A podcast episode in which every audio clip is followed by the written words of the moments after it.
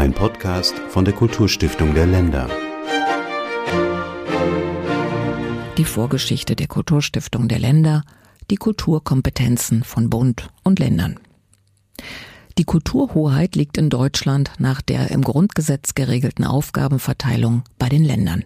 Es ist also kaum verwunderlich, dass die Länder schon früh und sehr aufmerksam beobachtet haben, welche Vorstellungen der Bund mit einer deutschen Nationalstiftung im Bereich der Förderung von Kunst und Kultur umsetzen will.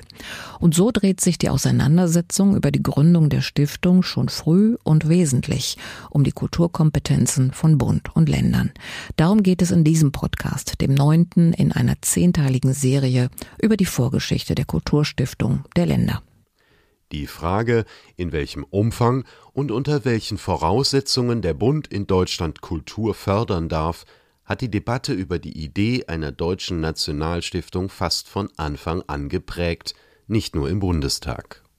Keine 15 Monate nachdem Willy Brandt erstmals über die Idee einer deutschen Nationalstiftung gesprochen hatte, lag am 11. April 1974 im Bundesinnenministerium eine Konzeption zur Errichtung einer deutschen Nationalstiftung vor, die Bundesinnenminister Genscher den Bundesländern und Fraktionen des Deutschen Bundestages zuleitete. Der Diskussionsentwurf, wie er später genannt wird, sieht eine Stiftung vor, deren rechtliche Trägerschaft allein beim Bund liegt, wobei den Ländern erhebliche Einflussmöglichkeiten eingeräumt werden sollen der Entwurf ist im März 1975 Gegenstand einer Kleinen Anfrage der CDU/CSU-Fraktion, in der bereits verfassungsrechtliche Bedenken angemeldet werden.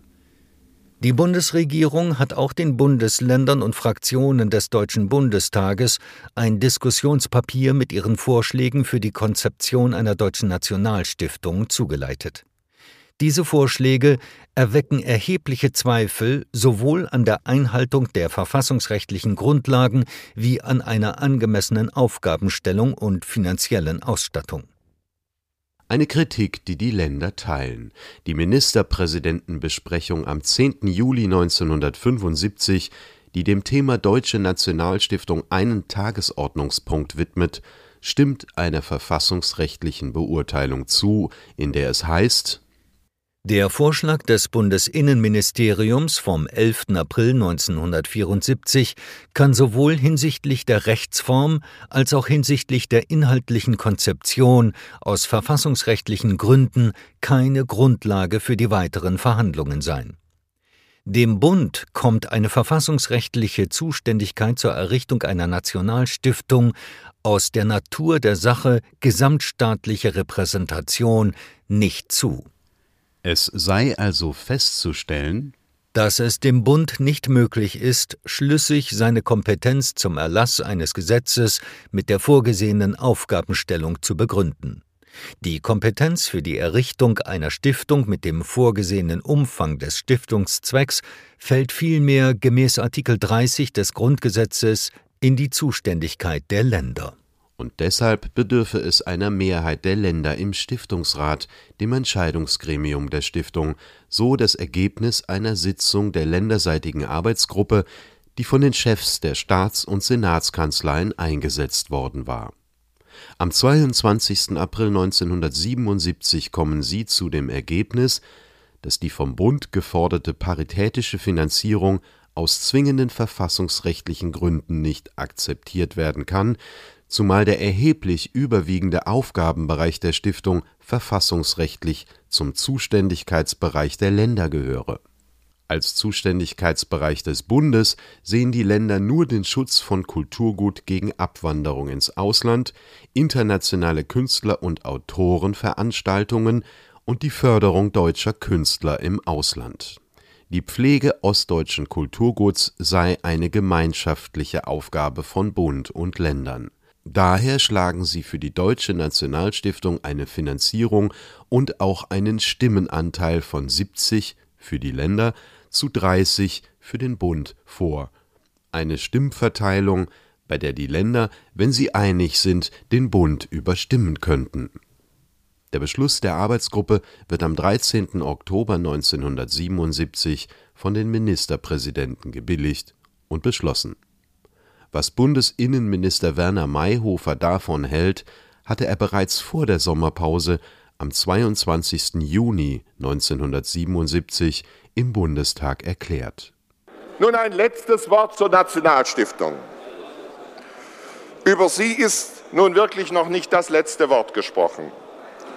Wenn es mit ihr trotz unablässiger Bemühungen von Seiten des Bundes nicht vorangekommen ist, dann deshalb, weil entgegen einem früheren Gesprächsstand, wo wir vor über einem Jahr nahezu einig waren über die gleichgewichtige Besetzung der Stiftungsorgane durch Bund und Ländern, nun im vergangenen Jahr plötzlich die Länder auf eine Mehrheit im Stiftungsrat bestehen, was für uns vollständig unannehmbar ist, weil es dem gesamtstaatlichen Auftrag einer solchen Nationalstiftung schlechterdings widersprechen würde.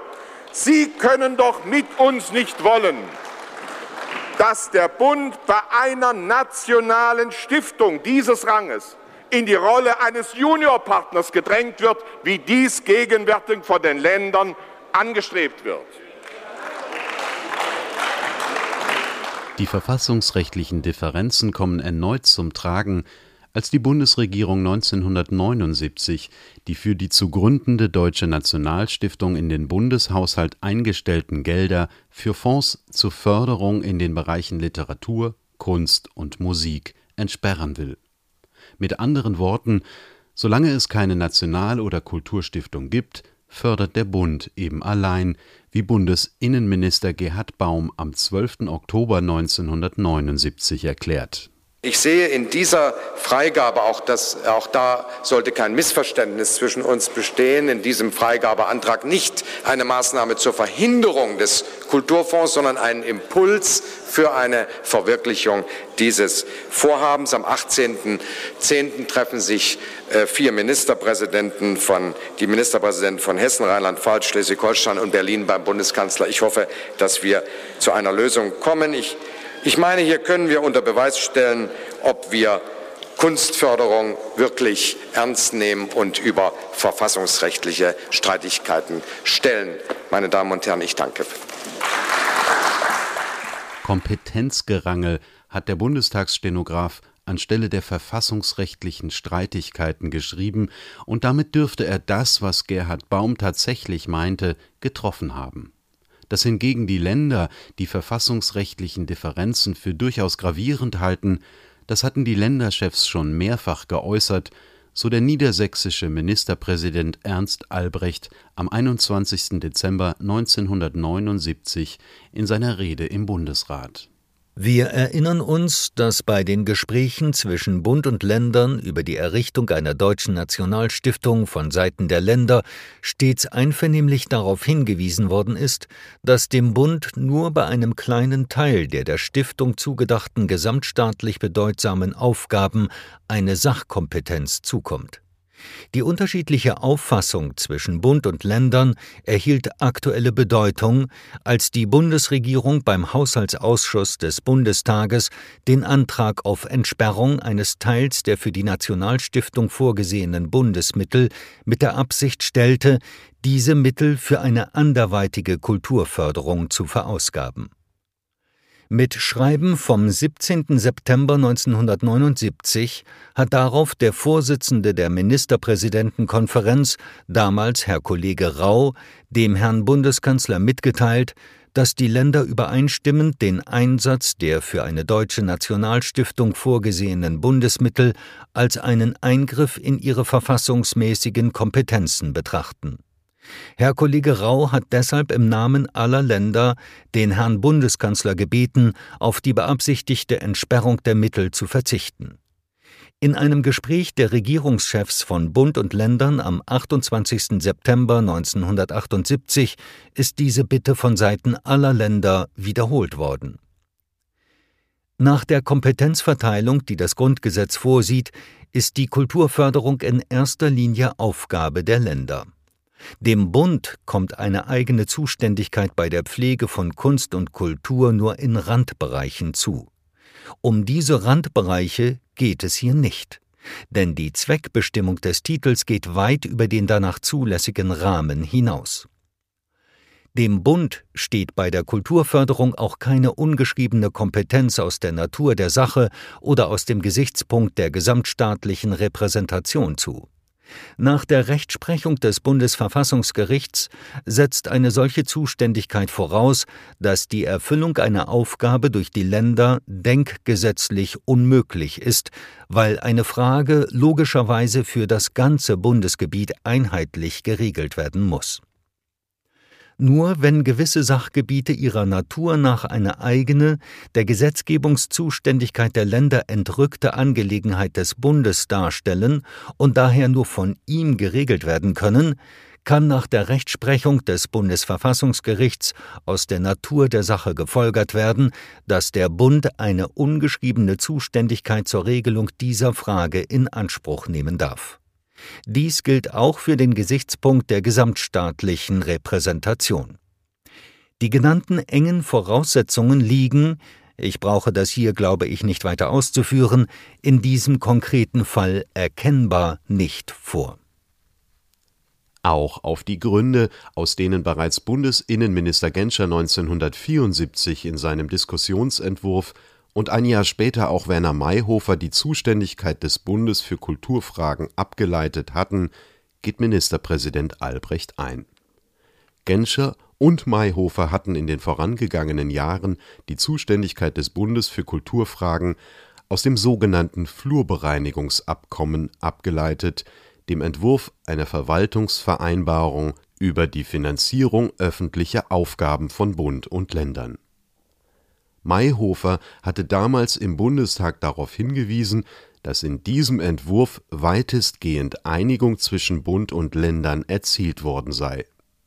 Von den darin aufgeführten Begriffen des kulturellen Ranges der Nation und der gesamtstaatlichen Repräsentation hatten beide Minister die Kulturaufgaben des Bundes abgeleitet das Flurbereinigungsabkommen war seinerzeit nicht von den Ländern unterzeichnet worden, diente aber in der Praxis für beide Seiten als Leitschnur.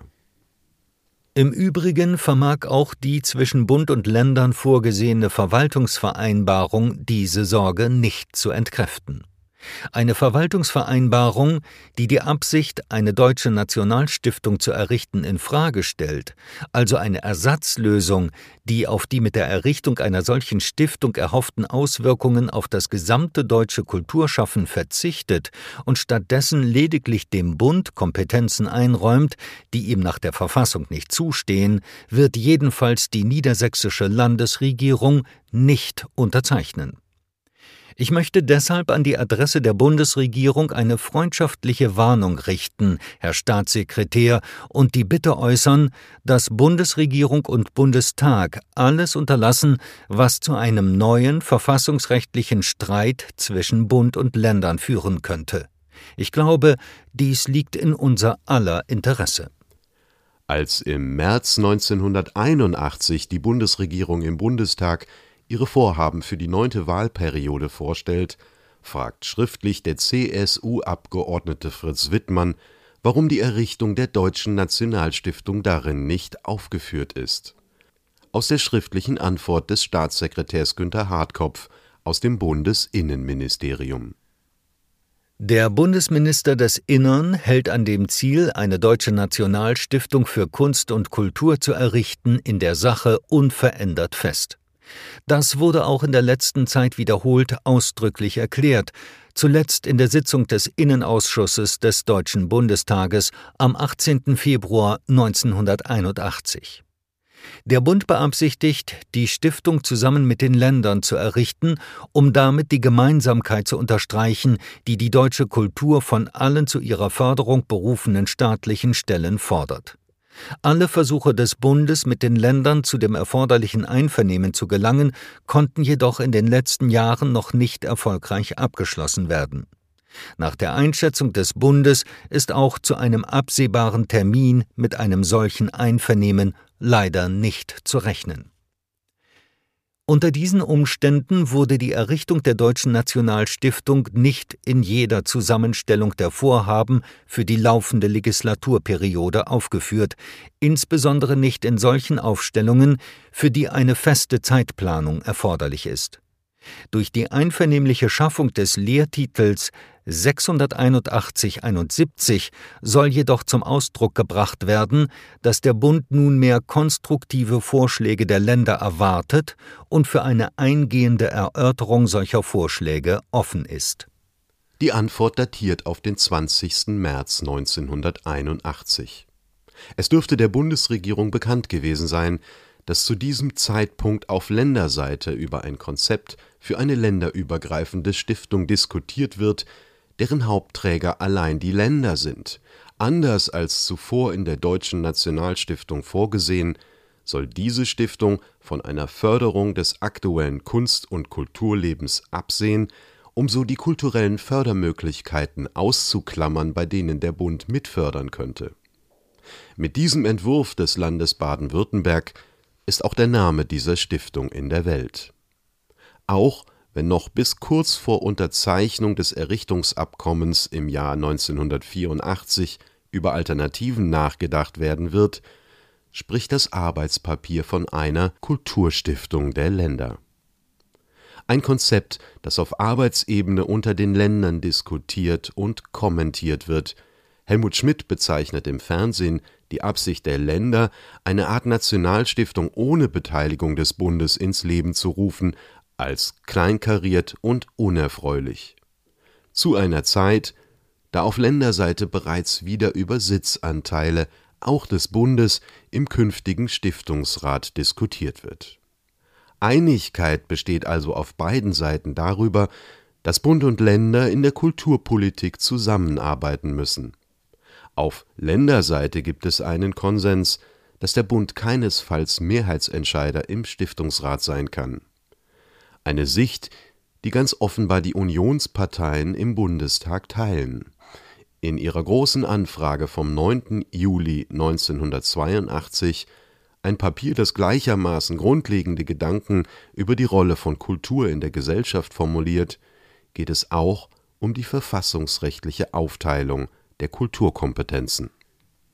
Nach unserer Verfassung liegt die Kulturhoheit bei den Ländern. Diese Zuständigkeit der Länder bildet nach der Rechtsprechung des Bundesverfassungsgerichts das Kernstück der Eigenständigkeit der Länder.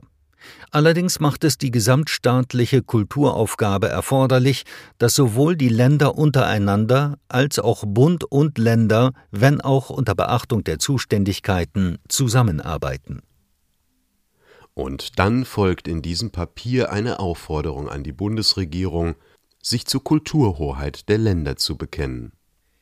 Hält die Bundesregierung an ihren Aussagen, wie sie in der Regierungserklärung des Bundeskanzlers vom 24. November 1980 zum föderativen Staatsaufbau und der damit jeweils eigenständigen Aufgabenzuweisung zum Ausdruck gekommen sind, fest? Wird die Bundesregierung künftig im Rahmen der innerstaatlichen Kulturpolitik berücksichtigen, dass die wesentlichen Elemente dieses Bereichs den Ländern mit ihren gemeindlichen Gebietskörperschaften obliegen?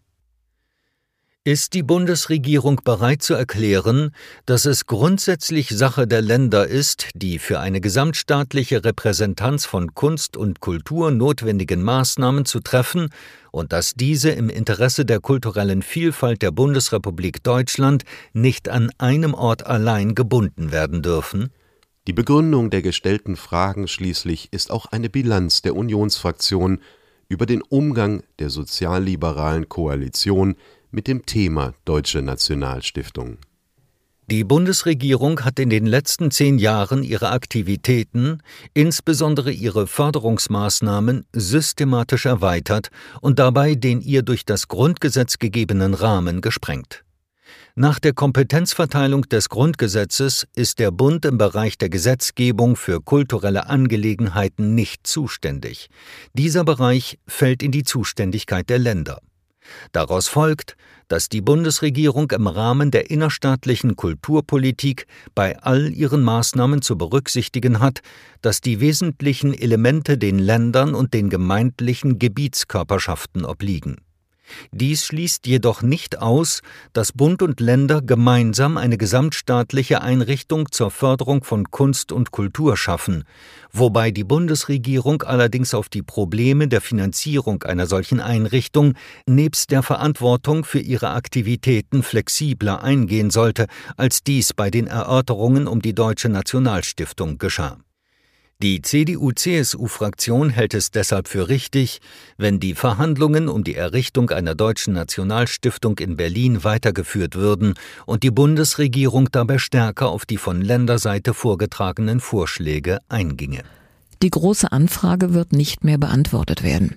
Kurz nach der Sommerpause am 17. September 1982 passiert, was ich bereits monatelang angekündigt hatte. Die sozialliberale Koalition ist am Ende. Die FDP-Minister treten zurück und beginnen mit der oppositionellen CDU-CSU über eine Regierungszusammenarbeit zu verhandeln. Helmut Schmidt kündigt die Regierungskoalition auf, Zwei Wochen danach wird er mit einem konstruktiven Misstrauensvotum gestürzt. Helmut Kohl wird vom Deutschen Bundestag zum Kanzler gewählt und bei der vorgezogenen Neuwahl am 6. März 1983 im Amt bestätigt. Nach den Anregungen, die die Unionsfraktion da zuletzt geäußert hat, möchte man doch meinen, dass sie das nun auch umsetzt. Und in der Tat, es wird kein Jahr dauern, da geht die Debatte über ein Errichtungsabkommen für die Kulturstiftung der Länder, an der der Bund mitwirkt, in die Zielgerade. Das ist Thema des nächsten und letzten Podcasts in unserer Serie zur Vorgeschichte der Kulturstiftung der Länder, die Sie komplett im Internet finden unter kulturstiftung.de slash Vorgeschichte.